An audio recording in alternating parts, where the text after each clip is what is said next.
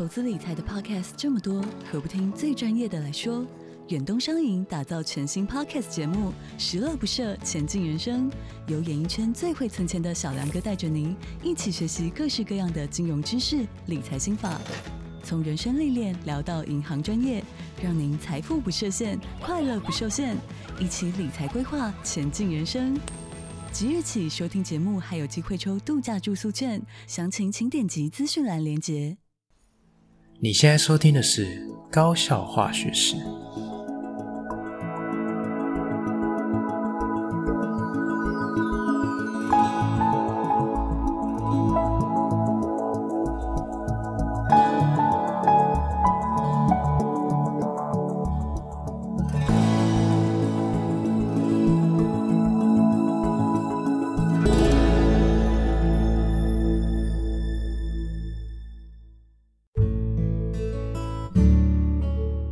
大家好，我是吉米斯，欢迎回到我们的频道。好，那今天这一集非常开心，是吉米斯期待已久的这个线上分享会的 Live Podcast。好，那这是在做什么？哈，这个吉米斯之前在粉砖上面公告。为了庆祝呢，呃，脸书粉专超过三千人的追踪，所以呢，我就想说，嗯，换一个方式来办个小活动哦，所以我就想说，利用这个网络的便利啊，利用 Google Meet 哦，把这个大家召集到网络上哦，来现场跟吉米斯互动分享一下哈。不过，呃，今天这一集呢，怎么感觉绝大多数百分之九十的时间，好像吉米师在做专题演讲哦，大家都非常的客气，但是有一些听众朋友还是有很认真的跟吉米斯互动哦，会有一些 Q&A 的部分，我个人觉得是蛮精彩的哦，所以我自己非常的喜欢哦这一次的活动。呃，虽然呢中间有一些这个网路不太顺啊，或者是说有一些这个呃小插曲哦，那这个。我觉得瑕不掩瑜，哈，我觉得整体而言，我个人是觉得蛮成功的。那也借由这个今天这一集分享给大家。好，那在这一集开始之前，哈，吉米斯再次宣传一下，呃，这次呢粉专追踪超过三千人的系列活动，哈，除了线上分享会，这是第一部曲，哈，这是首部曲，后面还有很多，哈，那包含呢后面还会有这个抽奖的活动，哦，所以。呃，希望大家可以啊，就是呃，我会在这个节目的资讯栏，哦，会放上这个表单的连接。那或者是你可以到高校化学式的脸书粉砖上面，也会有一些前几篇会有这个。呃，这个表单的连接，哦，那希望大家都可以去填下哦，哈，那这个表单最主要就是想要了解一下听众的样貌，哦，告诉我你们是怎么看待高效化学式，要高效化学式可以带给你们什么样的帮助？那你们希望可以问吉米是什么问题，都可以在这个表单里面反映给我，那同时就会有机会可以参加抽奖活动，好，那抽奖活动呢，好，将会于这个下学期的开学，大概是二月底三月初的时候，哦。吉米师会开始统筹，好，那所以抽奖活动是第二弹，好，所以这个我会有这个三部曲的系列活动，请大家敬请期待，哈，所以呃行动要快哦，赶快去点表单连接，赶快来填写吧。好，那我们这一次的这个 Live Podcast 开始喽。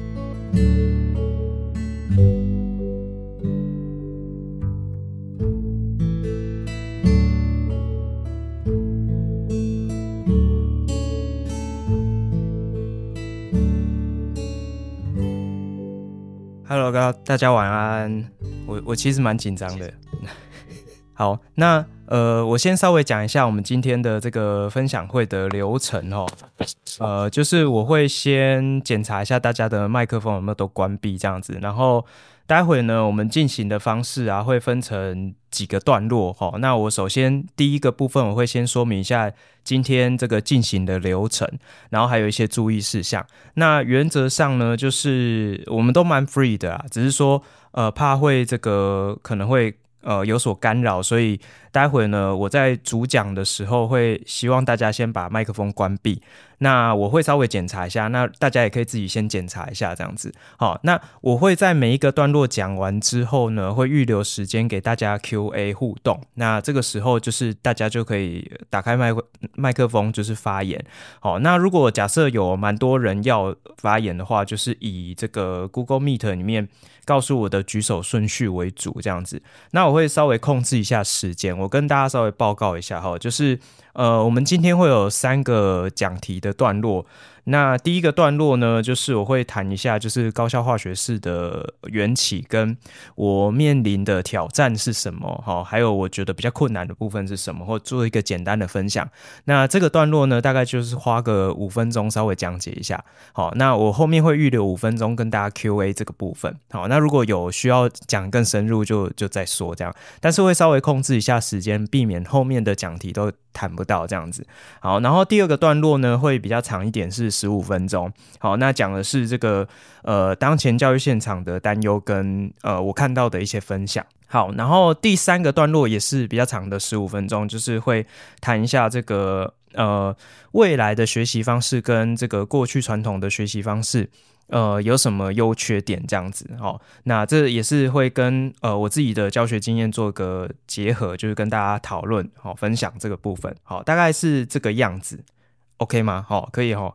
好，那我就当做你们可以了。好，那我们就直接开始了哈。那呃，首先我先。呃，不免俗的，先谢谢大家哈，因为就是也没有想到真的会有人要加入这个 Meet 这样。那目前看起来，包含我十一个，也是算算不错了，我觉得算不错。好，那可能晚一点会有一些朋友陆陆续续再加入。那待会呢，大家如果有需要忙的话，或者是想睡觉了，你要直接离开也是没有问题的。好，就是先跟大家报告一下。好，然后再来就是今天这一集呢，呃呃，这一集。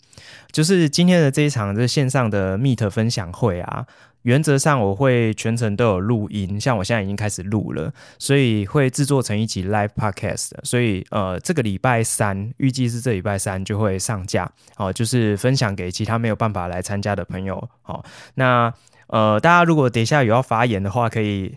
斟酌一下哈，就是希望大家可以踊跃发言啊，就是让这一场这个互动的分享会可以更生动一点，不是都是都只有我的声音这样哈，就是也蛮奇怪的。好，那呃我就直接开始了哈。好，那呃，我先谈一下第一个部分哈。呃，第一个段落呢，就是我要讲一下高效化学式的缘起跟这个面临的挑战。好，那我我不知道，应该有一些听众朋友知道说，呃，其实我一直以来都是高中的正式的化学老师。那我其实在我服务的学校。呃，从第一年进到学校之后，就是大概花了九年的时间，哦，就是一直在经营一个科普推广社团，叫做呃科学魔法社。好，那呃目前线上的朋友疑似有这个我的这个社员还是干部哦，隐藏在里面，疑似是这样子，有有的话你举手一下。一啊，好，OK，好，那哦，谢谢谢他是他就是语词啊，哈，就是上一集的这个主角之一这样子。好，那其实我花蛮多的时间在经营这个社团。那其实我带这个社团就是呃，可以说是花了蛮多时间在陪他们一起成长这样。但是就是呃，如果你长期有在追踪我的动态的话，你会知道说，其实我在呃大概呃前年。就结束这个社团。那其实我觉得他其实就像呃小孩子的成长哦，就是有有幼年期，有成熟期，然后他也会离家，就是就离我而去了这样。好，那事实上我我自己是觉得啦，这个社团经营到最后面，其实有一点点跟当初的状态不太一样。哦，所以其实就就想说，我就。呃，让它停在我觉得是美好的时刻这样子。那但是呢，其实我一直都有一个想要做科普推广的一个想法在，哦，就是这是我每天工作的一个原动力之一。所以其实我就转化成另外一个方式。那刚好就是在前两年，我就开始收听一些 podcast 节目，觉得说，哎，这个媒介好像呃还不错。因为我的想法是希望可以就是。把我的想法呃比较完整的阐述出来，而不是像是这个 YouTube 啊，或者是一些这个呃比较呃短影音的东西，哈，就是比较容易断章取义，然后比较没有办法有一个完整的论述。那我会觉得这样就不是我要的初衷，所以其实我一直想要透过这样的一个方式，所以其实我就一直花一点时间，花一点时间，就是每天在呃课余的时间，就稍微了解一下这个 podcast 节目要怎么制作，然后其实。蛮久以前就有这个念头酝酿了，好，然后后来就是也没办法，只好把社团结束，我就全心的投入，就是把想要把这个节目给上架。那其实，在这个过程中，我觉得让我自己也学到很多东西，因为这完全是跟我原本会的东西是完全不同的领域，哈，就是包含要用什么样的录音器材啊，然后要用什么样的软体啊，哈，然后这个。上传节目是怎么一回？想富就开户，将来商业银行，你手机里的银行。三月底前成功开立将来银行数位账户，想活储利率最高三点五趴，利息最高领一千四百元。出国旅游或绑定行动支付，消费满五千再享最高三点五趴回馈。将来银行由中华电信、兆丰银行、全联等六大股东共同创立，让你实现金融自由，理财带着走。快上网搜寻将来银行，或点击资讯栏连结，开启你的美好将来。题啊，好，然后这个上传节目是怎么一回事？其实，呃，我觉得如果有兴趣的话，未来有机会我们再详谈。今天就不占用太多的时间。那其实我觉得这些都还好，因为我觉得这个就是做功课有研究，那你一步一步的去去试，其实不会太困难。哦，现在也。越来越多人就是尝试走这种自媒体的工作，其实我觉得这是还算是蛮简单的一块。好，那但是在我这个制作节目的这个过程中，我觉得令我觉得最困扰、最困难的事情是，呃，要去想内容。内容这个部分是我觉得最困难的部分。那其他我都觉得还好，其他就是你时间控制好，然后呃钱就砸下去，就买设备什么的，其实就你就会有这些东西。好，那所以其实。内容是最困难的。那我觉得，呃，高效化学式的内容主要分成日常更新的话，就分成三大块哈。就是第一块就是，呃，这个校园的大小事。那校园大小事，我觉得这还好，就是反正我每天去上班嘛，遇到什么有趣的事情，我就稍微记录一下；或者是遇到什么狗屁倒灶的事，我就稍微记录一下。我觉得这个很 OK。那第二个部分就是不一样的化学课堂，就是。我必须要挑出一个点是可以发挥的来讲哦。那其实有时候还蛮容易找的，因为有时候就是，比如说遇到段考，段考就是段考前就讲一下大家都不读书啊，或者是呃大家可能遇到什么困难。好，那如果是段考后，就是讲一下段考检讨。然后如果是呃这个学测前，就讲一下学测的事情。然后学测后就讲一下学测之后要做的事情之类的。好，其实我觉得。想这个这两个部分都还蛮简单，最困难的事情就是想科普题材哦，因为我觉得科普题材对我来讲非常的有挑战性。其实我每个礼拜都为了这个很挣扎。有时候你如果看到我上架一个有点拉赛的节目，其实就是我那个礼拜找不出科普的题材。这个真的超难讲的，因为科普的题材你要讲的深入浅出，然后又不能乱讲哦，因为。有时候我光查资料，我自己都看不懂。啊，你如果看不懂的话，你就没有办法好好的说明给听众听。所以，呃，这个有时候我要找这个科普题材，可能甚至需要花一个礼拜的时间，甚至两个礼拜，我才有办法去准备好一个题材哦。所以其实是蛮困难的，而且我觉得这件事是越来越困难哦，因为呃一开始我都会找这种呃我自己比较熟悉的课程范围。附近的哦，就是会会比较跟高中课程相关的，但是讲久了就讲完了。那这时候你就要开始去把触角延伸到生活周遭，或者是呃你的左邻右舍哈，比如说我的同事们啊，或者是。呃，办公室最近有呃讲到什么事情是跟科普有关系的，我就会把这个素材记起来，然后回去找一下资料。然后有时候发现它真的蛮难的。哦，那有时候生活上的事情啊，有困难的点是在于，呃，它有很多的这个市售的产品是商业机密，然后你去查资料，你是根本就找不到，所以这个也没办法讲。哦，所以就是这个是我自己个人觉得比较困难的部分。好，然后呃。网络会有一点点不稳哈，就是如果有遇到什么问题，大家再跟我讲一下。好，那我第一个段落我就稍微简单的分享到这边，就是想问一下大家有没有什么要互动的部分？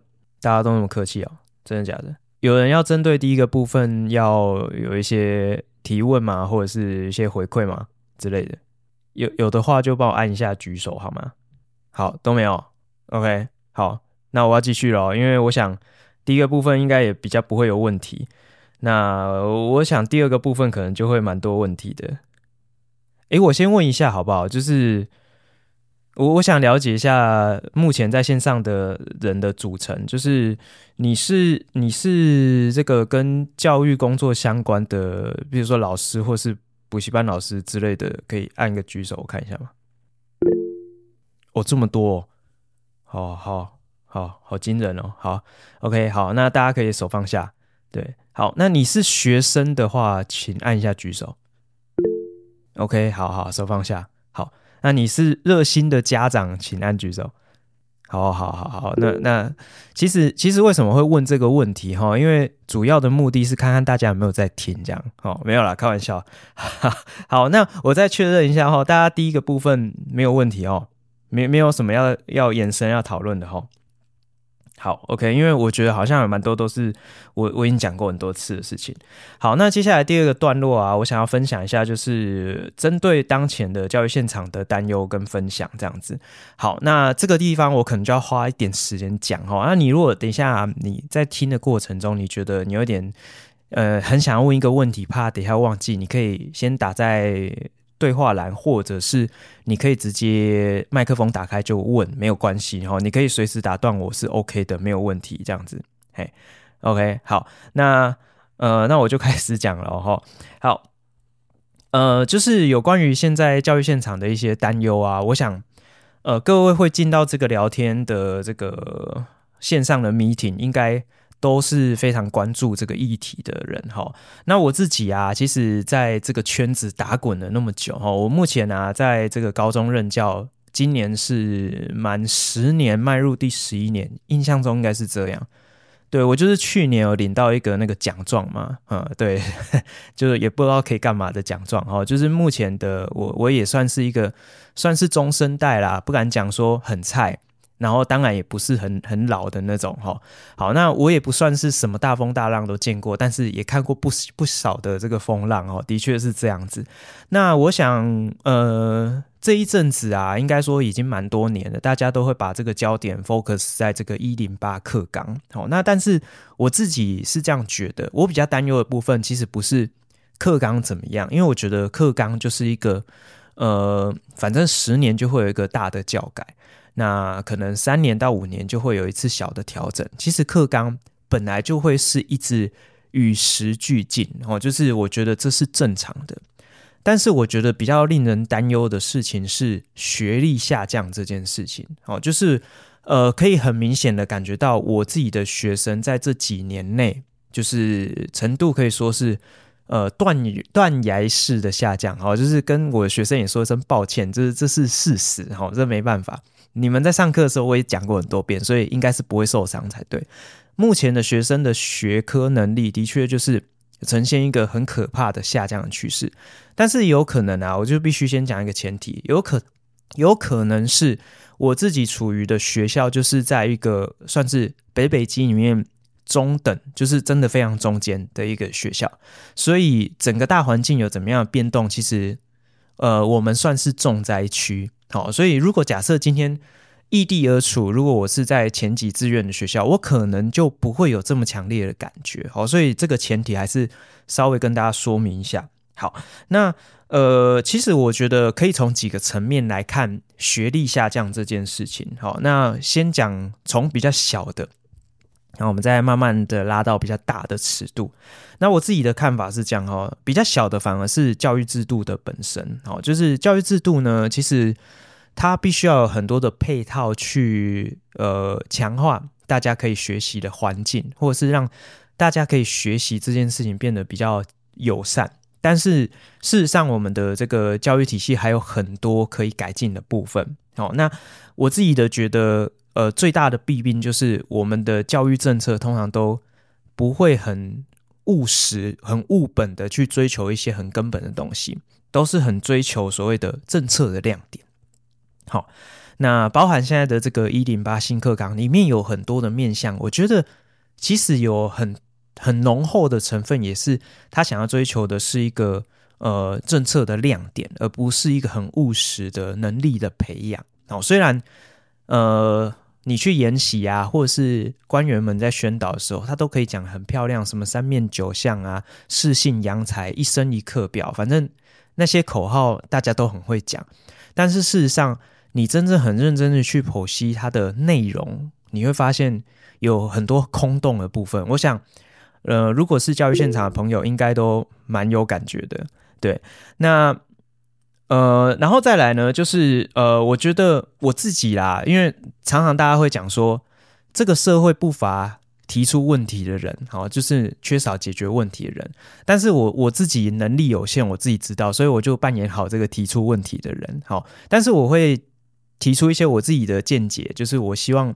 如果可以怎么改可能会比较好，当然我就没那能力嘛，我不是教育部长，所以这件事也不会发生，所以大家就听听就好。哦，第一个就是我觉得教改这件事情啊，其实我觉得尺度应该放得长远一点，而不是说今天我就讲说明年我们就要改成怎样，然后或者是后年我就要改成怎样，然后突然就雷厉风行全部都改。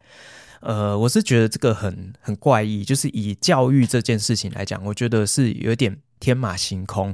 那我自己的觉得，我自己的观点是，我觉得起点应该是要从师培哦，就是师资培育去着手。因为我觉得，呃，大家应该都可以认同说，你在看老一辈的老师，跟在看现在新一代的老师哦，包含吉米斯，好，你会感觉到每一个世代老师的感觉都不一样。那为什么他们的感觉不一样，或者是他们的擅长的能力都不一样？其实就是跟他的养成教育有关系，那这跟整个这个社会的变迁当然也有这个联动的关系。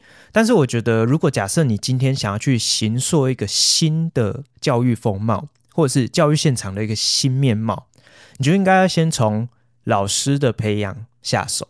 那其实老师的培养，说实在的，师资培育就是大学那四年哦，呃，可能有些人是研究所才去修师培，我们就先不讨论这一块，但是。就这四年嘛，那你是不是可以从师培下手，从这边做一些根本的培养的改变，让这些新一代的老师开始认同一些价值，或者是呃认同一些教学法，或者是认同一些这个呃一些新的价值观。让这个教改可以从老师端开始慢慢的推进，因为现在我觉得他其实也是要从老师端推进，但是他现在的做法就是蛮粗暴的，就是反正我要教改嘛，我就把你们抓来研习，然后反正我们讲怎么样，你们就怎么做这样子。那其实没有一个，呃，我觉得没有一个。比较妥善沟通的机会，起码我自己看到的是这样哈。但是我觉得，如果你是在学生时期，教授跟你讲，你以后要不要相信这样教比较好？诶，他可能跟他的观念有冲突的时候，就可以在他学习的这个过程中有一些冲撞，或者是有一些讨论。那有可能教授会改，或者是学生会改。那或或许这样会是一个比较好的方式。对，然后再来第二个，就是我觉得还有一个很很重要的事情，就是大家都不太重视基本功哈。那这个基本功，我其实在节目上面也分享过很多次，就是譬如说，呃，譬如说计算能力啦，或者是现在好像都不太不太在意这个公式的推导啊。哦，那听说好像。还有这个国中很多都规定不能推导，好，所以这我我同学跟我讲的啦，好，就是说国中都不能推导，规定不能推导，也不能考证明。那其实我觉得我自己是自然科学的老师，所以站在自然科学的本位来思考的话，我会觉得这是一件很危险的事情。好，因为我常常都跟我的学生在讲说，我不反对背公式，我没有说不要背。但是我的前提就是，如果你搞不清那个公式是怎么来的，其实你就没有什么资格去用那个公式。那这个这个学习是有一个循序渐进的，它是必须要有一个过程。你如果直接这样囫囵吞枣，或者是你只养成这个速食的教育，我觉得非常的不扎实，是很危险的事情。哦，所以像是什么计算能力啊、论证推导能力啦，或者是基础实验能力啊，哦，这个实验能力真的是非常的吓人。哦，现在的小朋友就是对我，我不知道是我学生的问题，还是大环境就这样。这个待会如果大家有教学经验，可以互相交流分享一下。我自己的学生啊，他们真的是高一进来是连一点基础概念都没有，就是你连叫他配容易。他连拿个烧杯跟拨棒他都不知道哦，就是真的那么夸张，他他不知道那个是拿来干嘛的，完全一点概念都没有。我们都还没有说要拿什么容量品啊，什么分度吸氧管，那个都先不用。好，就是连基本的配容易一点概念都没有。好，那基基本的定义也都没有。好，就是非常的可怕。这样好，诶，好，有人举手，要不要先 Q 一下中原嘛？对不对？诶，是有要发言吗？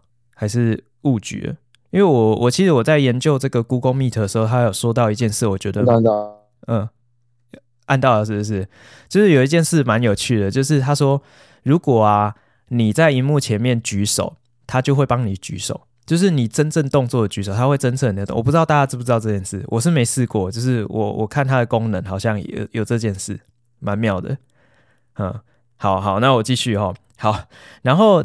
第三件事情就是，呃，我觉得教育政策很喜欢做一件事情，就是，呃，他们很喜欢打着一个呃未来能力的旗号。哦，什么叫做打着未来能力的旗号？就是因为我们现在社会变迁的非常快速，所以很多人都会呃，就是推某一项能力哦，譬如说我们晚一点也会提到，就是呃数位学习的能力。好，假设是这样，那。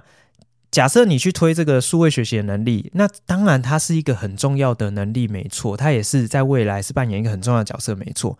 但是我觉得那是一回事，你不能把你现在正在做的扎实的基础教育给偏废掉啊。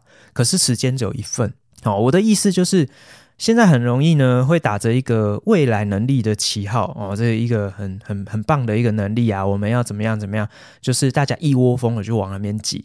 但是呢，其实大家都忽略基本能力的培养跟养成，我觉得这一点是非常的危险哦。那这个是我觉得，呃，教育政策啊，这大概就是这几个面向。当然要谈的事情还有很多，但是因为时间的关系，我就点到为止就好。好，那再来就是第二个部分，我觉得再放大一点，就是家庭教育的部分。那我知道在场有很多家长。你们都进来了，就表示你们是很认真的家长，所以我讲的一定不是你们哈，所以大家不要觉得我是在影射谁这样子。好，但是我们自己啊，在学校工作就会觉得，有时候啦，真的会觉得这一块很让我们很无力，就是呃，家庭教育的功能与好跟不好，这个非常明显哦。就是你看到有些真的，我曾经就是有过这样的经验，你今天都已经快学测了，然后你。呃，看到一个学生每天都呃有一搭没一搭的读书，然后你就把他找过来问一下，说：“哎，你怎么都没有读书啊？”他就跟你讲说：“我有读啊，我很认真读啊。”然后你就想说：“你有吗？你每天就是有一搭没一搭的读那半小时一小时叫很认真读？”他说：“我很认真读啊。”他说：“我是我们家最认真读书。”我说：“哦，好。”然后你就稍微聊一下，你就会发现他回家，他的爸妈都在看电视啊、追剧啊，然后。他的弟弟妹妹都在玩啊，然后都没有人要管他，然后他爸妈甚至跟他讲说：“你你干嘛要读那么多书？干嘛那么累？快乐就好。”就是这这就是呃每天都在发生的事情。好，这个我想这是很普遍的。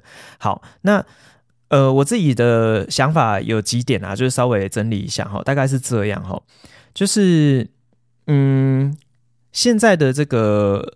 我我要讲的点不是要去责怪家长，我是想要提凸显的一个重点，就是我觉得在这个社会变迁快速的环境之下，本来就会有很多事情就是应运而生，包含教育、家庭教育的功能，呃，我觉得不能很彰显的原因，其实跟呃我接下来讲的这几件事情，我觉得有一点关系。好，我我不知道大家的这个家庭教育，呃，给予的，就是。等一下哦，看一下这发生什么事。诶，为什么会这样？我先暂停一下哦。那个 Google meet 跟我说要付钱，他才会给我继续。诶，好，那等一下，我看一下，太坏了吧。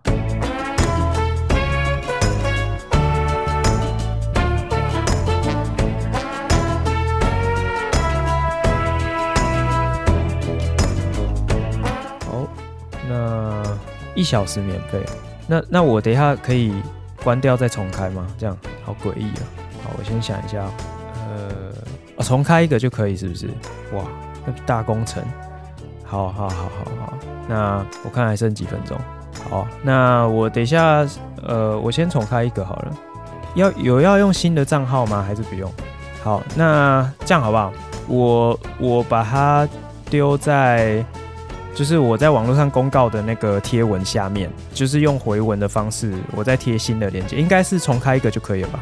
不然就我就要开始启用这个、新北市的账号，那应该就不会有这个问题了。可是那个比较麻烦，它就会，我不知道可不可以。开放那个所有的人都可以加入，我等一下试试看好了。好，我等一下试试看。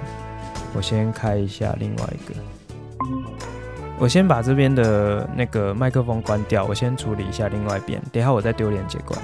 哎，那个教育的账号，如果打开那个就是开放所有人，也是只能用那个 EDU 的账号登吗？还是都可以？大家可以试试看。好像可以，好像可以。好啊，我我把链接贴上去，大家可以搬家过去。哦，好，大家可以搬家过去，然后我我在这边等大家搬家。嗯。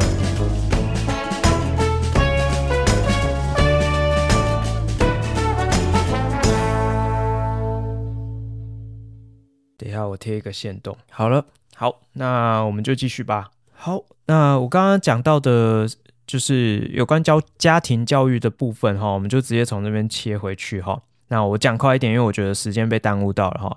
那就是呃，有时候我们会觉得这个就是比较传统、比较古板的那种礼教、比较那种伦理呢，其实我觉得多多少少还是会有一点观念，呃，有一点那个价值哈。因为呃，这个等一下我们会提到。那我我稍微讲一下，因为我觉得这个比较古典的那种。伦理的观念，或者是那种呃长幼有序的那种哦、那种尊卑的概念，其实我觉得对我自己来讲，我也是觉得它是一种比较比较没有那么先进，然后比较比较可能会有一些问题哈。但是呢，它会有它的道理。为什么会这样讲哈？因为呃这件事情是这样子，我觉得它是一个很方便我们管理好，然后也可以。帮助我们让这个社会很有秩序的一种方式，哦，非常的可以说是很很廉价的一种方式。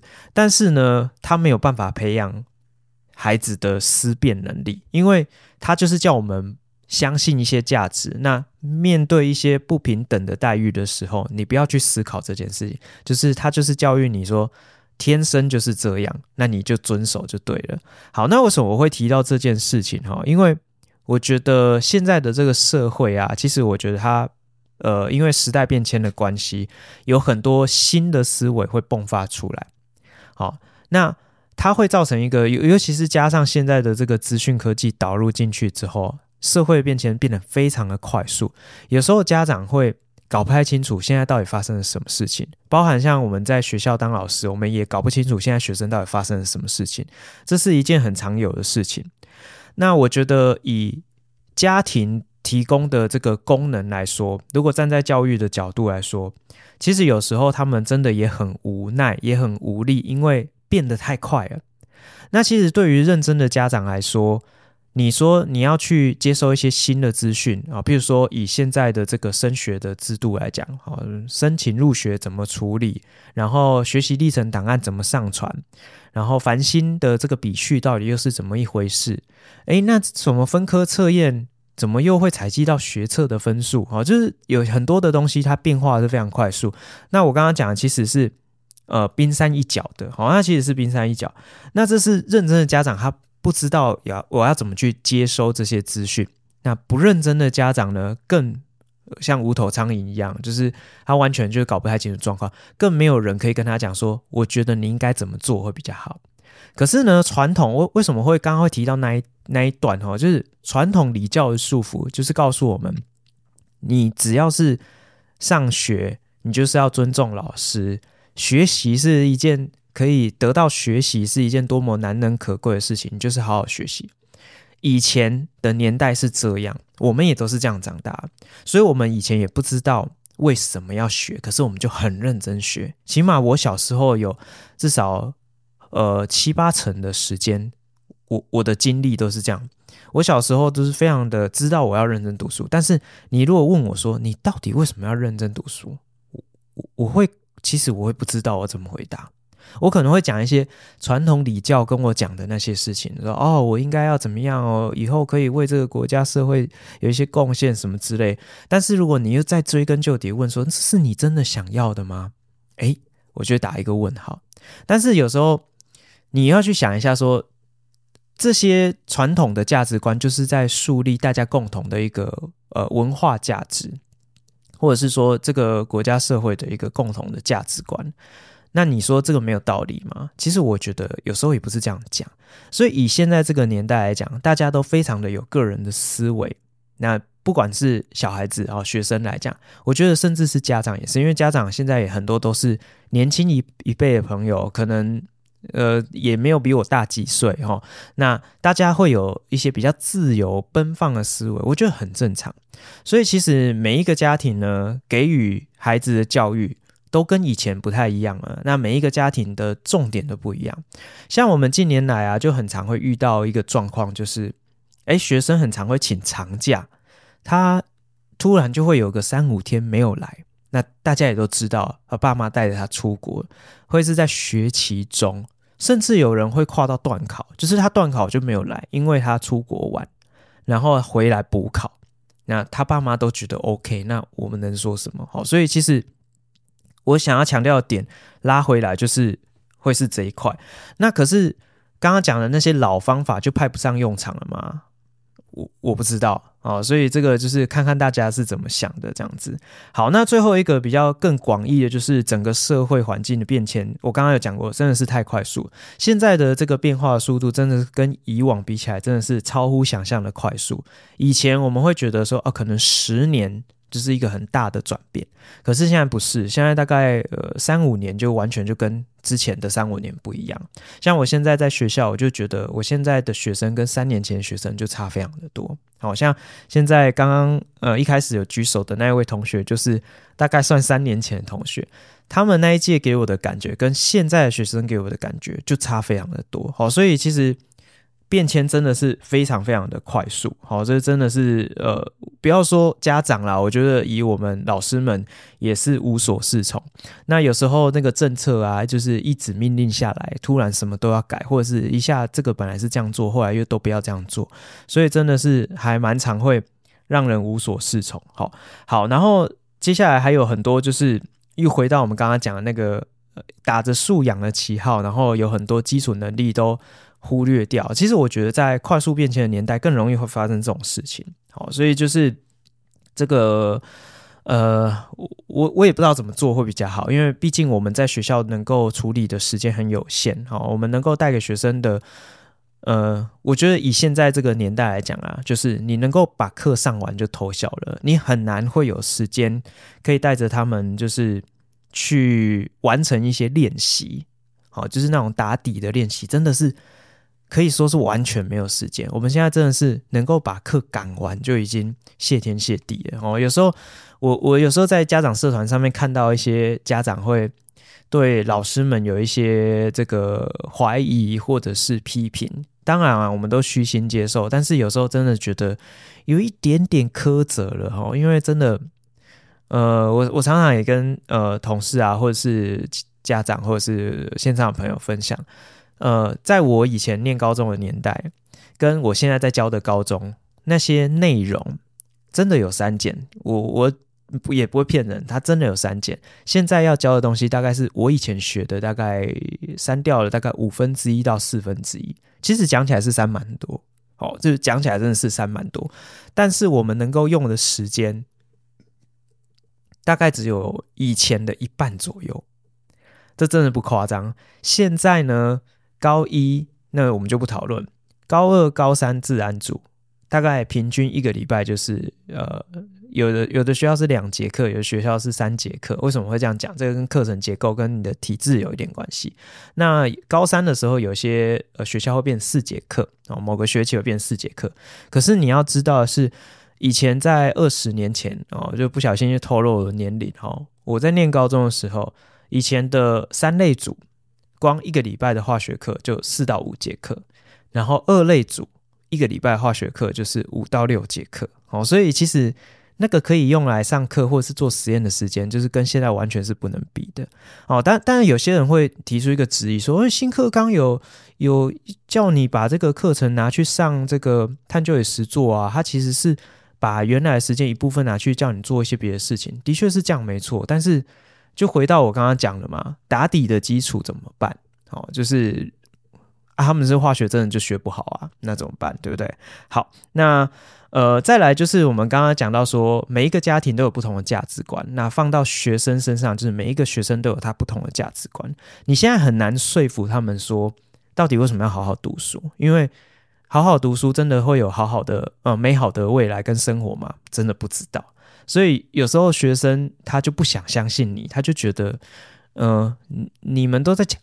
讲那个古板的那一套，你们都说哦，好好读书就会就就就对我们的未来会比较好，真的吗？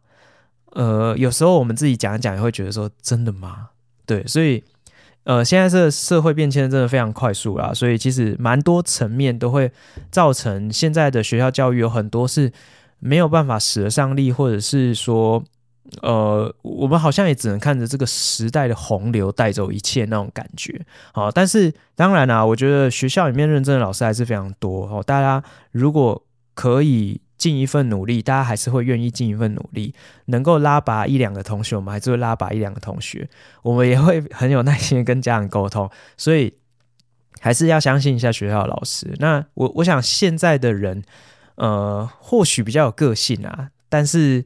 比起过去那种很权威、古板的老师，给予一些理性的建议，或者是一些呃，大家都是为了孩子好的出发点去做一些孩子学习上面的讨论、行为上面的讨论，我想应该是可以接受的。就是希望啦，也这也是高校化学师的初衷，就是希望透过频道的一些节目分享，让大家可以了解到我们在高中校园里面遇到真正的状况跟。真正的面貌是什么？让大家不会只有呃一些这个网络的媒体啊宣导一些这个美好的画面给大家，就是给大家呃做一些参考，做一些平衡，然后希望可以扮演这个呃这个社会跟这个校园生活沟通的一个桥梁哦。我的其中的一个目标是这样子。好，那这个段落大概就先讲到这边。那大家有没有什么要呃 Q&A 或者是讨论的部分？你你们今天是进来听演讲是不是？我我本来是想要听你们讲哎。哦，对对对对，我剪头发了。嗯，对，讲到剪头发就是蛮有趣的，就是我星期五剪头发的，然后我去接我女儿的时候，我女儿才两岁，然后她还不太会讲话，就是牙牙学语的阶段。然后她就是从那个托婴中心走出来的时候，就这样突然这样一直看我，这样就很认真的看我。然后我想说，他平常都没有那么认真看我，到底是发生什么事情？然后就把他抱起来，然后跟老师拜拜。然后他看我，他就说：“爸爸剪头发了。”这样，我想要吓到哎，怎么会这么厉害啊？就太扯了，他竟然会知道“剪头发”这个字，太厉害了。哎，好啦，你们各位朋友有没有什么要分享或是跟我互动的部分？不然这样这一集都只有我声音，很尴尬。嗯。好好，哎、欸，这个韦如潘，Hello，Hello，我要我要跟你，我呃，我前面听你讲那个学历低落这件事情，uh huh. 其实呃非常非常有感，不止在高中阶段，因为我那时候代课的时候，其实还有。国中，我我我那时候代课，其实我带国中，后来念研究所，我在大学当助教。其实连大学的学生，即便是化学系的学生，学历都非常低落。我就拿你刚刚讲烧杯这件事情，我们大学实验课你应该知道，第一堂课我们要点仪器嘛，嗯，但是很多人是不认识烧杯长什么样子，跟锥形瓶长什么样子的。这是大一化学系的学生哦，是是是是，对，所以这个超级夸张。然后呃，对于高中的实验课这件事情，我真的觉得这还是一件很很可惜的事，很可惜的事情，因为高中太多东西其实应该是要做实验，你才有办法知道它到底在干嘛，要不然你只是纯粹看文字，其实很难。很难知道这个理论或者是这个实验结果到底为什么它会变成这个样子，它顶多就是背起来。可是你要叫高中生做实验，其实很痛苦，因为他们国中从来没有做过实验，所以你要叫他们高中开始马上，比如配溶液、称药品这件事情，对他们来说是很痛苦的，因为高中、国中他就没有学过了，甚至不要讲国小，他们可能。连国小的自然课也都只是坐在教室上课而已，嗯，所以实验课我觉得不能只是从高中开始，应该要从国小就要试着让他们做简单，然后国中慢慢带上来。可是时间真的太太太困难，我们前几天也要讨论到上课时间这件事情，嗯，时间真的是太太太太难去配合了。对啊，的确是这样，没错。这这个部分我们是不是可以 Q 一下薪资？国中为什么都没有做实验啊？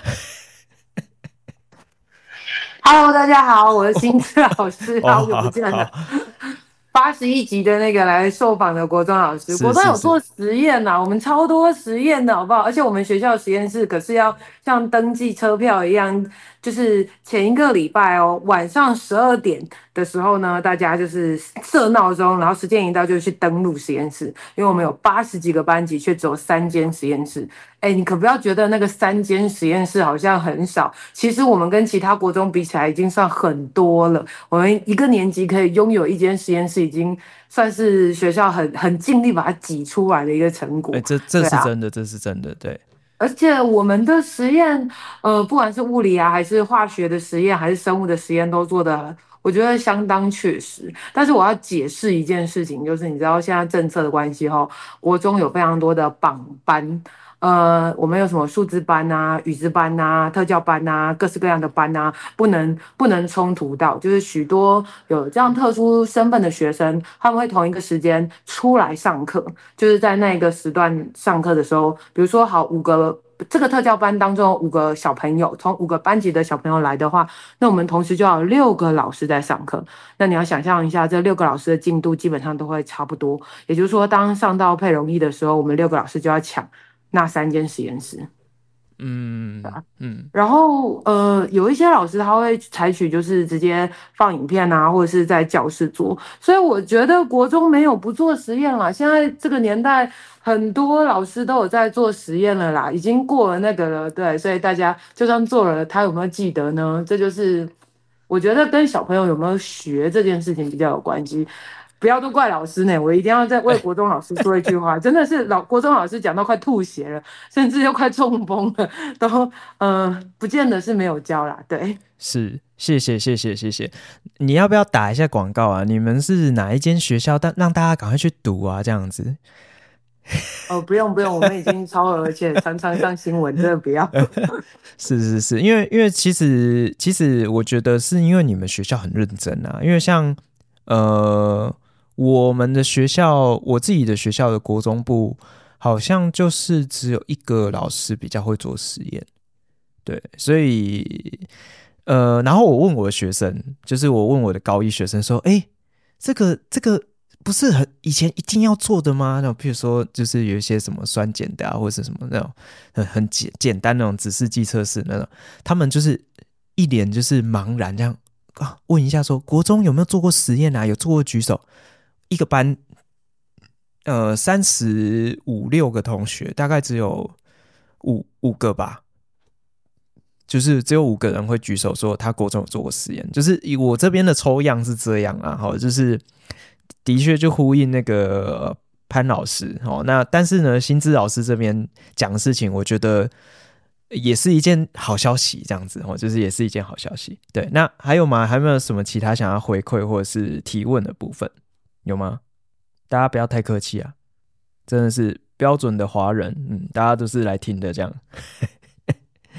有没有什么听了有什么感触想要分享的也可以这样子，有吗？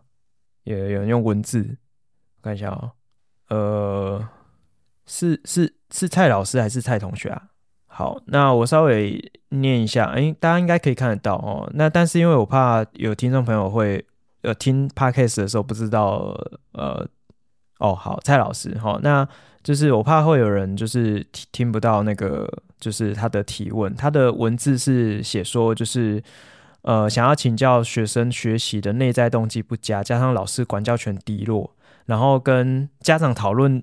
学生状况的时候也很常会受到质疑，就是会让很多老师力不从心。好，那怎么样去鼓励孩子学习？还是说，啊、就是那种佛度有缘人啊，想学的就认真学，那那没没有不想学的就让他去了这样子。呃呃，实习老师，我觉得你要正向一点啊，就是能做的，我觉得就尽量做。其实我觉得。呃，我我们分成两个部分来谈哦，就是如果是面对学生的话，我觉得面对学生，呃，我我反而比较悲观一点，因为我觉得面对学生真的是佛度有缘人哈。但是呢，并不是说我今天我就呃很消极，反而是你应该很积极，但是不要得失心太重，因为我觉得要看环境。如果假设你今天处于的一个环境就是。那像像湖尾高中就是一个蛮积极的环境，那你可能就会觉得比较有成就感。可是如果你现在转换到一个成绩没有那么好的学校，你可能在学生学习的这一块，你的这个就会比较拿不到成就感。但是我觉得，就是我们就是尽量发挥我们的热情。其实有时候老师只要认真教学，学生都看得出来。那不管你教的好不好，或者是学生听得懂不懂，我觉得那一股热情，或者你那一股热认真的态度，其实就会就会在某些层面就会影响学生。对，像我的学生，他们也都听不太懂我在上什么，我就很很不好意思，就是的确是这样。但是呢，在期末如果给他们填回馈的表单，他们都会。认同我是一个很认真的老师，然后你问他们说，他们在我的课里面学到最重要的事情是什么？他们就会说态度。然后我就觉得啊啊，怎么回事？为什么你们会会有这种想法？好，就是其实就是在你认真的时候，他们就会呃被潜移默化。那其实我觉得学习态度胜过一切。如果假设他有一天愿意把这个态度拿出来。不是在高中又怎么样？如果像我学生有很多，高中也是读的不怎么样，但是他可能就是被潜移默化了。他可能在某年某月的某一天，可能在他大学某个夜深人静的夜晚，突然就觉得我要把我的态度拿出来，诶，那就好啦，对吧？那这个是我觉得学生的这一块，就是反正就是尽力而为啊，就是我们反正就做好我们的本分，然后。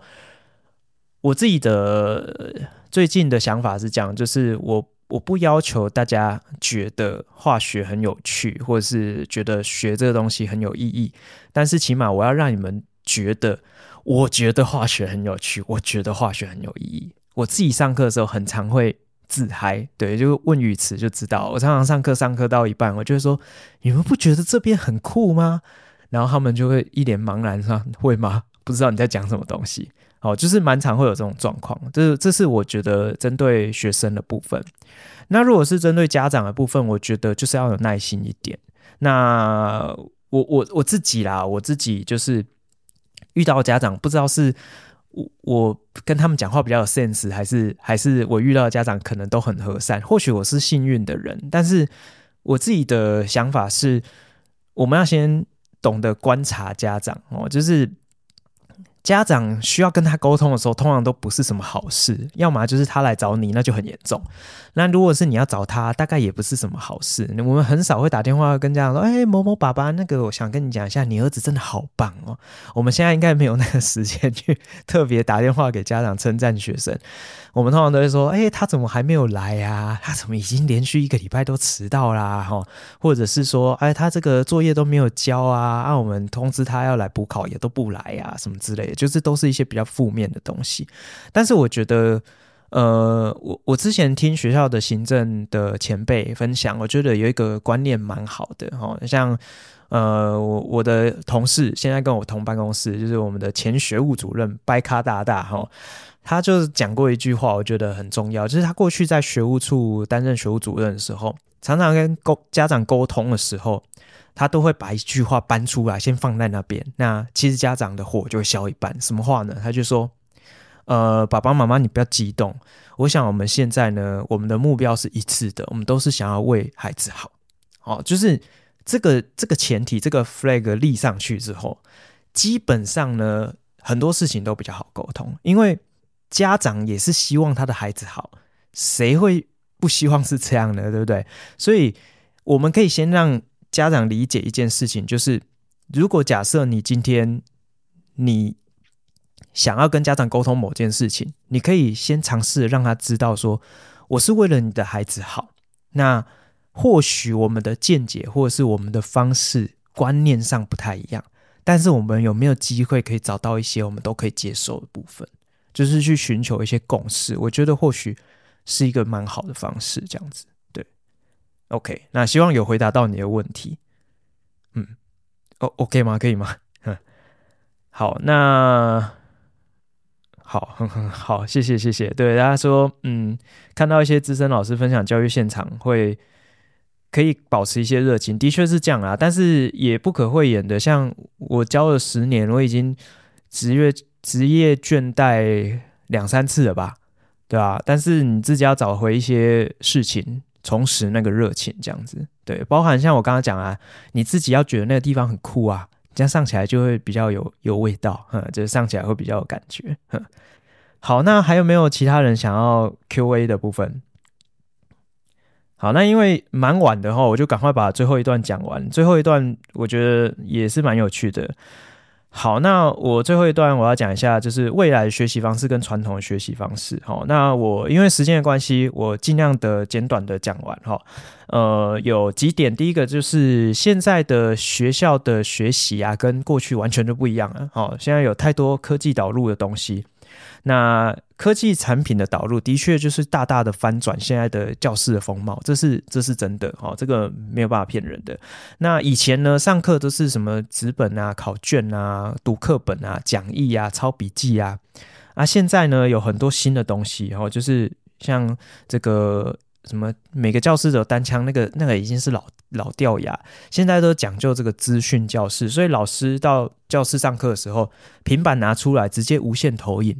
或者是手机拿出来直接呃，手机荧幕的近摄投影，这个很多教室都是直接可以做到的哦，甚至都是无线的哦，这是我蛮多都可以做到无线的哦，或者是运用什么电子白板，对，像新智老师提到电子白板，你直接直接可以在上面画啊，然后点啊，这种是我觉得在我以前当学生的年代是完全无法想象的。好，然后还有很多的这个网络的工具可以用，譬如说。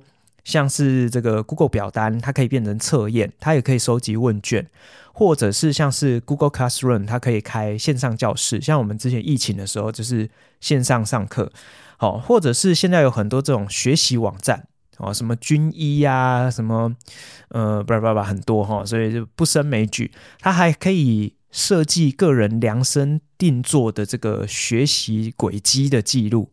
还有分析哈，所以这个有兴趣的话，大家可以去研究一下。好，那这这些东西呢，就是呃，都可以应用在你的教学现场。好，那甚至对像有有朋友有讲说，一生一平板的学生都开始用平板了做笔记。像我现在就开始真的有高中生上课会拿平板出来做笔记，但比例很少啦。我知道说这件事情在大学是比较常见，但是。开始在高中也慢慢有，因为这个资讯设备好像也不是真的那么昂贵了，就是蛮多的家庭或者甚至政府就会提供给你哦，所以其实这个东西就是跟以前比起来就是差非常的多。好，但是呢，我要讲的重点是，即使我们跟十年前相比，哈，学习的风貌可以有颠覆性的转变，但是你会发现教学的模式还是有一些追根究底的存在，就是有一些传统的影子还是在，老师的讲述是并没有消失。我想这个还是存在绝大多数的学校，还是以老师讲述为主，对吧？好，好，那呃，再来就是我想这个政府也是一直在推这个科技融入教育啦。那所以像现在老师要参加研习，可能你的这个清单一打开来，呃，一票全部都是类似的哈，就是起码有三分之一到一半都是这类相关的哦。自然科大概另外一半都是探究与实作哈，或者是素养命题哈，大概就是这些。好，那我我是我会觉得啦，我我会觉得一开始我会觉得。有点繁杂，然后我会开始怀疑说，学生会用吗？那这个对他们来讲真的是好事吗？哈，为什么会这样讲？等一下最后一段我们会提到。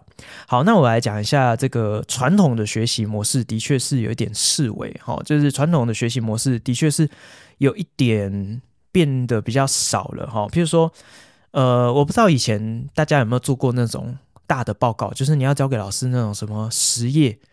然后只能十二号字，然后写完就是累得要死，跟同学一起半夜还要去印报告交的那种长篇的报告有吗？应该有吧？那现在没有哎、欸，现在绝大多数的老师都懒得看那么多字报告，现在反而会被什么取代？就是多媒体的报告，就是老师可能会请你们拍一支影片，或者是呃。录个什么东西哦之类的，就是现在的报告的方式会做一个转化，不会像传统那种纸本的报告，或者是站上去做简报那种，就是越来越少哈。然后再来就是写字其实不被重视，那但是这件事情其实很吊诡，呃，这也是一个趋势啊。说实在，像我自己，我也很少在写字，对吧？哦，那如果不当导师就更少写字哦，因为当导师还改改周记啊什么之类的。那现在不当导师就更少会写字。现在要写文章都马上打字，对不对？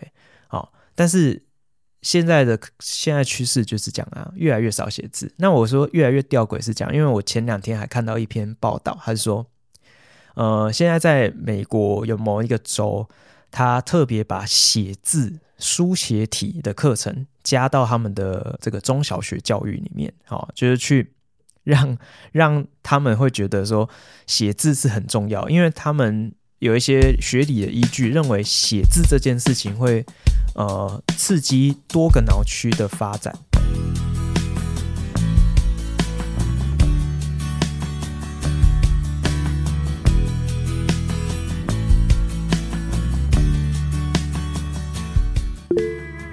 哦，sorry，sorry，哦，网络有点不太稳，对，我断线了。哎，我刚刚讲到哪里？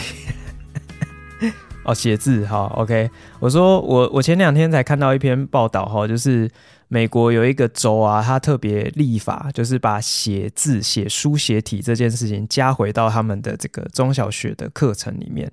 那为什么他们会强调这件事情？是因为有一个学理的依据，就是他们发现啊，根据研究。写字的这个过程啊，会同时刺激很多的脑区共同的发展。那他们会跟学生讲说，简单来说，多写字你会变聪明哦，这样子。好，那学生写着写着也蛮有心得的哦。那他们呃，应该有些人会知道啊，其实蛮多美国人字真的丑到不能看哈。但是他们开始想要去导正这件事情哈，所以其实。一味的往都不需要写字这件这这条路去发展，有是真的好吗？我不知道哈。但这件事情，我觉得可以，大家可以关注一下这样子。然后再来就是，我觉得新的学习方式啊，很注重个人表现，团体的活动啊，越来越没落了。哈，就像我一开始提到社团的部分，或者是像是他们的报告，也会有比较多的个人色彩在里面。然后，所以就是会有一些。类似的事情这样子，好，那但是呢，回回到头来来讲哈，就是其实我觉得学习其实不需要去分什么新式的学习跟旧有的学习模式，其实我觉得各有优缺点。好，那其实呃有时候啊，我们去看一些比较传统的学习模式或者是上课模式，有时候会给予一些比较负面的标签。好，譬如说。讲述式的教学，很多人都会认为讲述式刮胡叫做填鸭式，但其实不是这样子。对，这不等于是哈，就是讲述式的教学，就是有一个老师站在台上讲，那学生在底下听，被动的接受资讯，这不等于是填鸭式的。那互动式的教学，好，讨论分组讨论的方式，也不一定就不是填鸭式的，就看老师的操作跟设计是怎么样。好，所以其实。呃，我觉得各有优缺点。那我们稍微提一下他们的优缺点哦。其实我觉得以新的学习模式，譬如说我们刚刚提到的，像用用网络的方式啊、电子设备的方式啊，这些方式呢，其实我觉得最大优点就是它不受时间跟地点限制，非常的方便。你想要在任何的地方，在任何时刻要开启你的学习，都是很方便的。好像是这个呃云端的教室啊，或者是像是这个网络的课程啊，其实都是类似像这种形式。但是呢，我觉得好处也是坏处，它的资讯取得很方便，资讯量非常庞大。背后的意思就是，它是代表很复杂、很杂的资讯，那你可能就要更小心的去判断哪些是对你有用的，哪些资讯是好的，甚至呢，在这个年代里面，你还要判断哪些资讯是对的。好，虽然说尽信书不如无书，以前那个年代课本也会有错误的地方，但是呢，印成纸本的书基本上错误的比例是比较少的。现在网络的资讯很多，很多人会出来讲，很多人会出来，好像是专家一一般的现身说法，但是说实在的，有多少是真的？我就不敢打包票。像我有一阵子还蛮常会遇到学生来问我问题的时候，他就说他在网络上看了看了一个什么，就是他突然问我一个很奇怪问题，我就想问他说，你怎么会想要问这个？他就说他在网络看看了一个什么东西影片，然后他讲了什么事情，他就觉得想要问老师原理是什么。那我就跟他说，这件事情其实基本上世界上没有这件事情。那你要叫我解释原理的时候，我也不知道怎么跟你解释，因为这件事就不存在。所以其实有时候就会反而变成他们根深蒂固会被那种资讯给绑架，他们会认为那个才是真的。其实我觉得非常可怕哈。那其实呃，回到头来啦，如果是以反过来我们讲传统的学习方式，我觉得。也是各有优缺点哦。这种很老派，什么呃读书本啊、抄笔记呀、啊、呃反复操练写习题呀，哈，像像这种东西，呃，有时候我们会觉得这很负面哦。啊，你这就填鸭，你这个就是呃让他们没有学习的热情。但是说实在，这种训练呢，对于学习扎实基本功，我觉得是很有帮助。那我再为那个讲述式教学平反一下。讲述式教学说实在就是一个 CP 值最高的一种教学活动，因为呢，它成本很低，然后学习的效益很高。这就是为什么东亚哦，大陆啊、台湾啊、日本、韩国啊、新加坡，我们还是很流行讲述式教学，因为成本很低。好，因为有时候你会看到有一些。有一些什么呃，做很厉害的专题啊，一真正的因材施教啦，哈，这个像之前看了一本书，他是讲那个美国学校他们的学生每一个都超级有成就，每一个孩子都找到他自自己一条路，我就很好奇，我去 Google 一下，发现哇，他们一个月的学费都二十几万，对吧？所以那 那个那个 CP 值高不高，也是我们需要考虑的一件事情。OK，好，所以其实传统的教育或许啊，它的效率很好，它有一些无可取代的部分哈，所以我觉得有时候只是你可能要留意到一件事情，我觉得能够有批判性的思考，能够灵活的判断对跟错，或者是思考各种可能，这是对未来来讲是一个很重要的能力。所以我们在落实传统的教学或者是传统的教学法的时候，只要稍微小心，不要。僵化他的思维，其实我觉得那何尝不可哈，所以大概是这样子。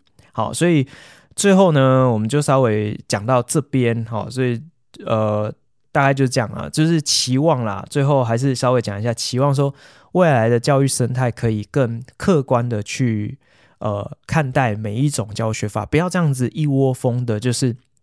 呃，都是以觉得新的就比较好哦，那大家都全部都要搬到云端上面啊，大家都那干脆都不要来学校这样子，好像也怪怪的嘛，对不对？然后大家都不要写字，我们全部都改成线上，或者是都用这种资讯设备，好像也怪怪的哦。所以其实我觉得不要排斥各种传统的东西，因为每一种教学法它可以这样延续下来那么久，就表示它背后应该是有它一定的价值哦。所以我我会希望未来的这个教育的这个呃改革的方向，要更客观的去看待每一种不同的教学法，好，不论是新的还是旧的。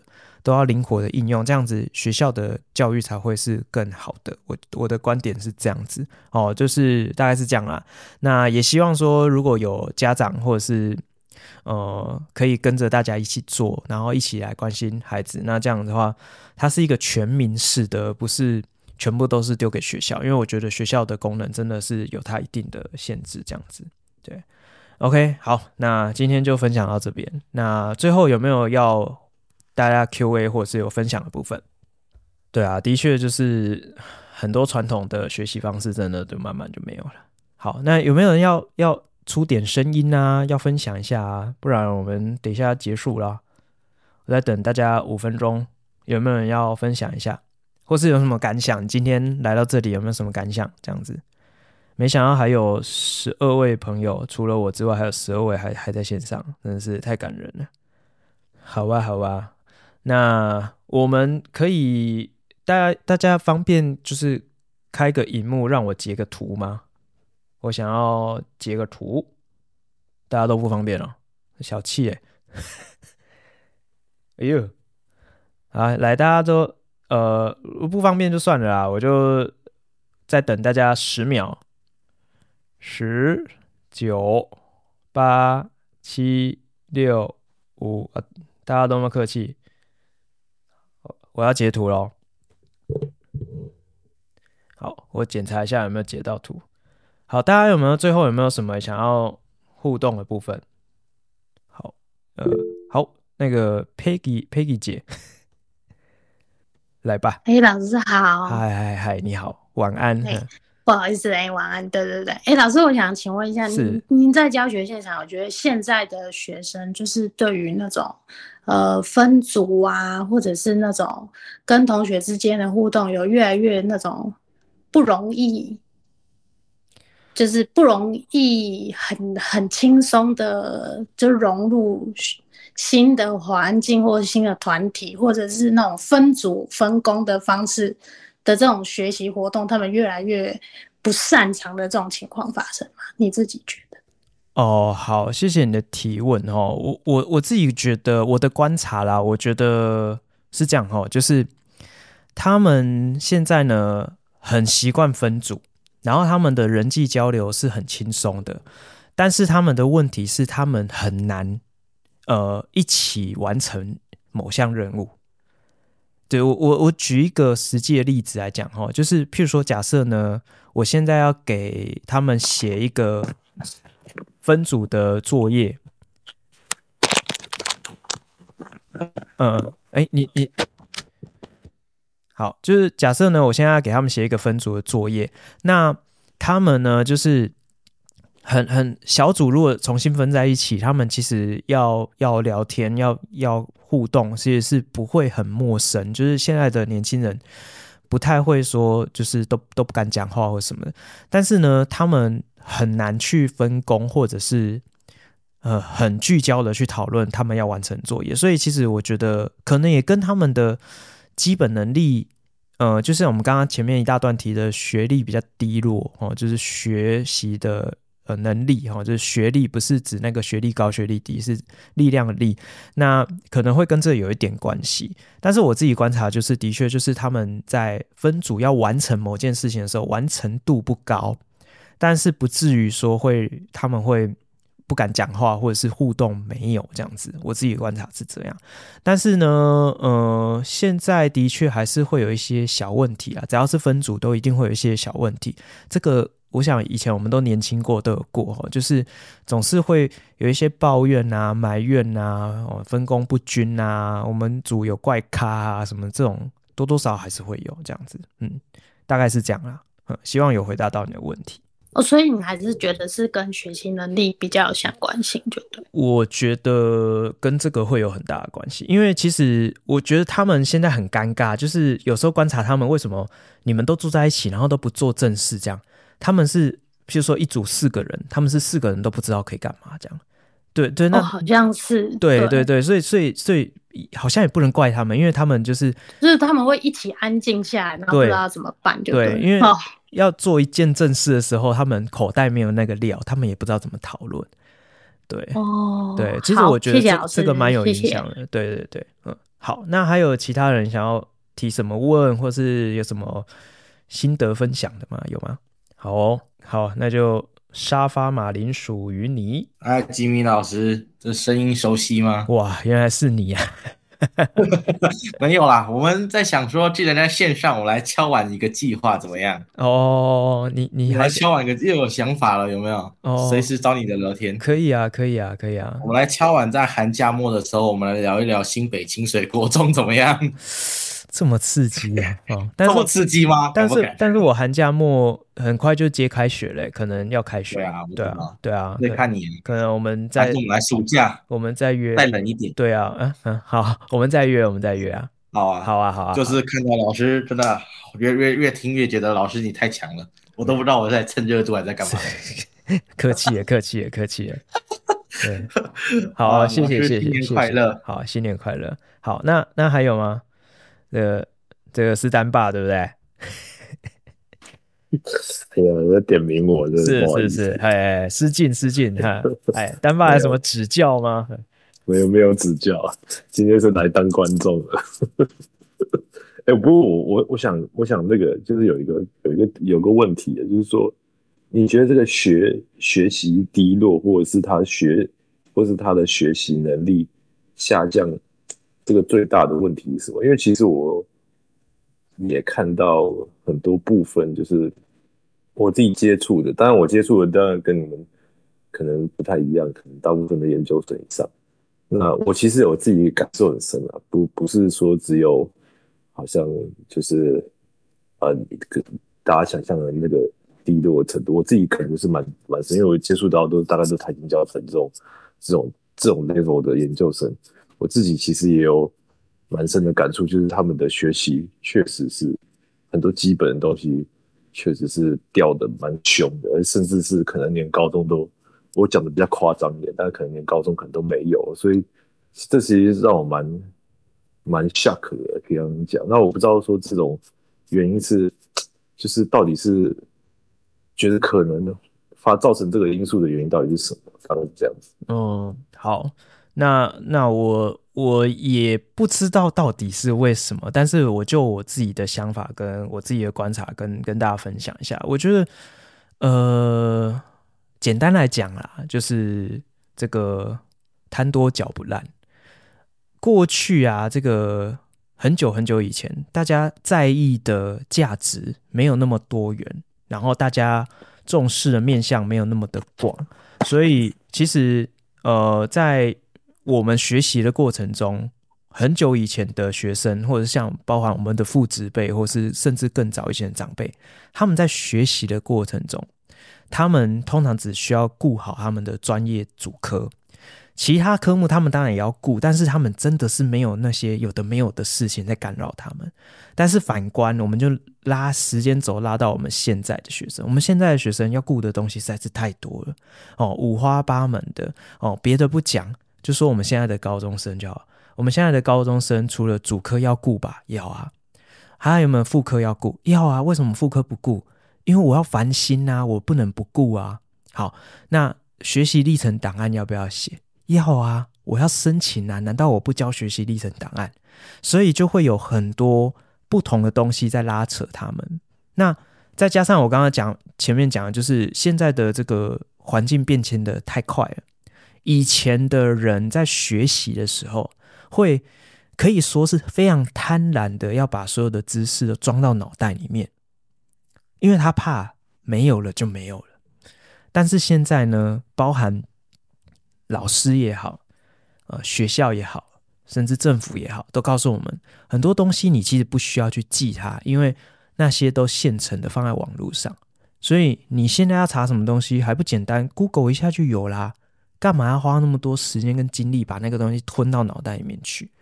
所以其实就会造成，呃，很多学习变得不是那么的扎实，这个就是我一直在强调的一件事情，就是学习的去脉络化很可怕。嗯，就是学习的去脉络化，所以我们就打一个比方来讲，就是假设呢，我们现在在呃练习砌一道砖墙好了，我随便拿一个水泥跟砖块这样随便搞一搞叠一叠，我也可以砌成一面墙，但是它可能强度很低，可能很容易倒，或者是看起来很丑哦，吉米师砌的墙就是那么那么烂这样子。但是呢，如果假设今天是一个二十年的师傅，四十年的师傅砌的一面墙，那就是完全不同的东西。为什么？因为他从学徒的时候，他就是要这样子一层一层的，呃，砌不好就砍掉重练。他就是基本功这样一直磨，一直磨，一直磨。所以他对于每一个程序会发生什么状况，该怎么处理，他都有他的一套。所以他今天呢，他可以完成这样的一个任务，他都会非常的有品质。那就是反观到我们现在的学习也是一样，我们现在呢，非常的速食、速食的，非常速成式的教育，所以很多的东西你只要摸到边，你只要沾到，你觉得诶有概念的就可以。可是你其实现在都不强调需要反复操练，让让你熟练到一个程度，也提升到一定的程度、一定的能力之后，再往下一个阶段走。现在就不流行这样子，所以变得有很多的。人到了比较后段的这个，比如说研究所，甚至是就业的时候，需要把那个基本功拿出来的时候，反而就会显得非常的空洞哦。我自己的观察是这样哦，希望有回答到丹爸的问题，这样子。嗯，好，OK，那还有吗？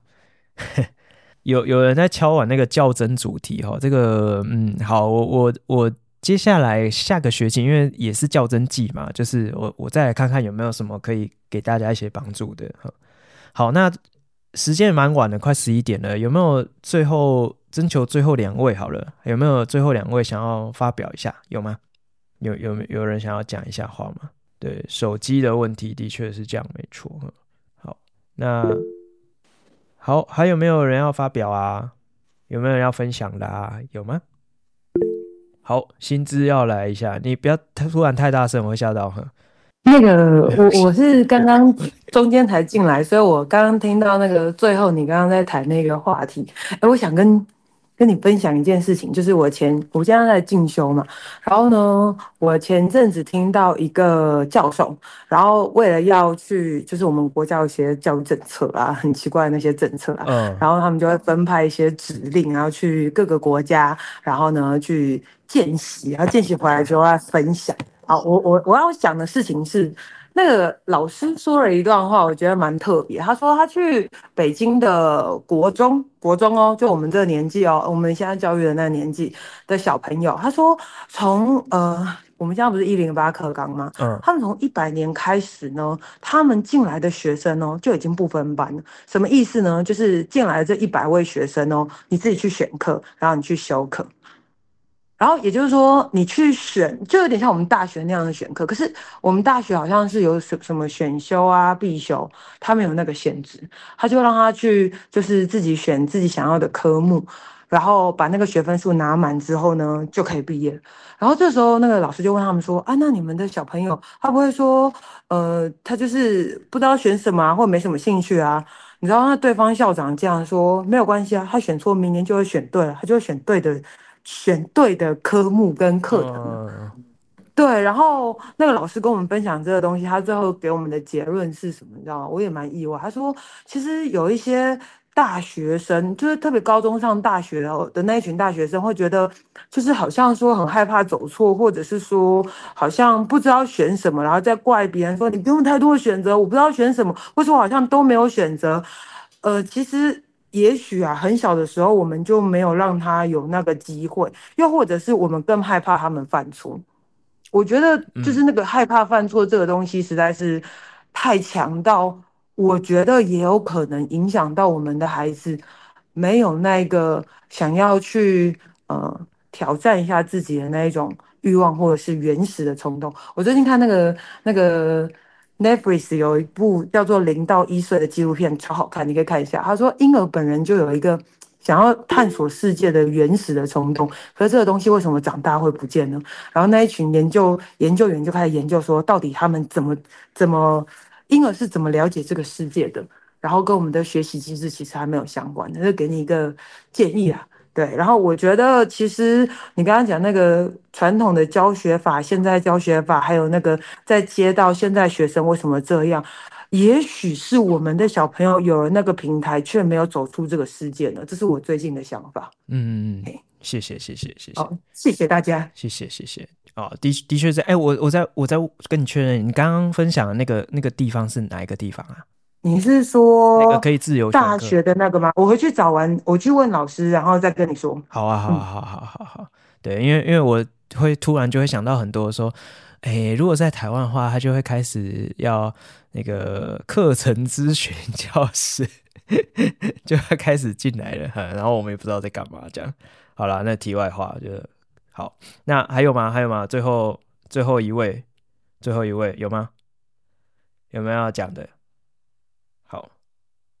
确定哦，好，那我要结尾了。好，那就是非常谢谢大家今天来到线上跟我见面。虽然我也没见到你们的面，但是你们应该有见到我的面。好，那也祝大家寒假愉快。好，不管你有没有寒假，但是我很愉快，我也希望你们很愉快。好，那希望未来呢，高校化学师还可以更新更多呃对大家有帮助的节目。然后我也非常的谢谢大家一路陪伴。然后我走到现在，哦，那目前看起来应该还是会继续下去，真的是非常谢谢大家。好，那刚刚呢，新子老师提到抽奖的部分呢，只要你有填表单，那有填你愿意参加抽奖，基本上呢你就有机会哦。那高效化学是一项中奖几率都非常高，因为也没什么人想要参加抽奖。目前呢，想要参加抽奖的人大概三十个人左右吧，但是我目标是想要凑五个奖品，我可以先给大家看一下。有没有人想要这个？好，那这个这个东西呢，就是我在台中买的。我先透露啦，这是花果茶。对，那我接下来呢，我会环岛回花莲，所以我还会路过南部，好，所以我有可能会再添购一两项我觉得还不错的纪念品。然后我下学期呢要办抽奖前，我会手做一个跟科学科普有关的这个纪念品，好，就是会我觉得会蛮有新意的，所以希望大家踊跃参加抽奖。那如果你很自私，你不想要。有更多竞争对手，你就不要告诉别人。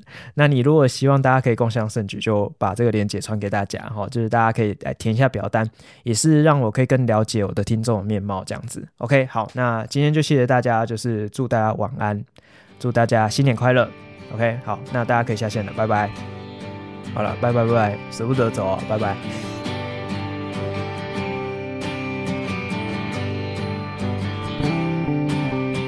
高效化学式，谢谢有你陪伴我们到最后哦。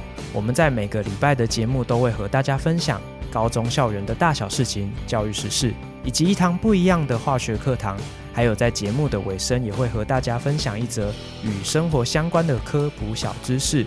节目里面呢，也会不定期推出系列专题，还有一些特别来宾的访谈哦。